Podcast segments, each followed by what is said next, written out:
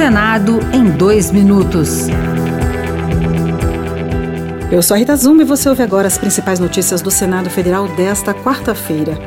O Senado pode votar nesta quinta-feira a MP que trata da desoneração dos combustíveis, restringindo até o fim do ano o uso de créditos tributários decorrentes de contribuições sociais a produtores e revendedores de combustíveis.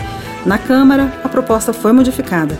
Foi incluída a concessão do prazo adicional de 24 meses para entrada em operação de usinas de geração de fontes renováveis de energia, com direito a desconto nas tarifas de transmissão e distribuição.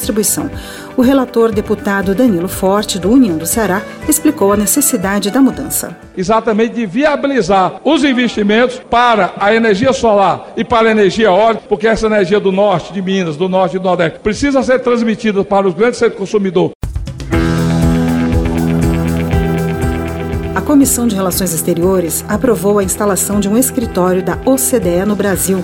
A OCDE é um organismo multilateral que reúne 38 países, cujas economias estão entre as mais avançadas do mundo. Para o relator, senador Plínio Valério, do PSDB do Amazonas, a instalação de um escritório da entidade no Brasil vai significar o ingresso oficial do país na organização. A proposta segue para análise do plenário. Representa passo importante para a consolidação do relacionamento bilateral. É um instrumento relevante para o conhecimento mútuo importante canal de comunicação entre os responsáveis do processo de ingresso no nosso país no quadro de OCDE.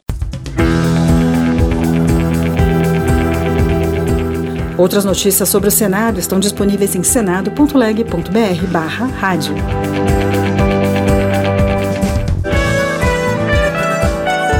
Senado em dois minutos. Uma produção Rádio Senado.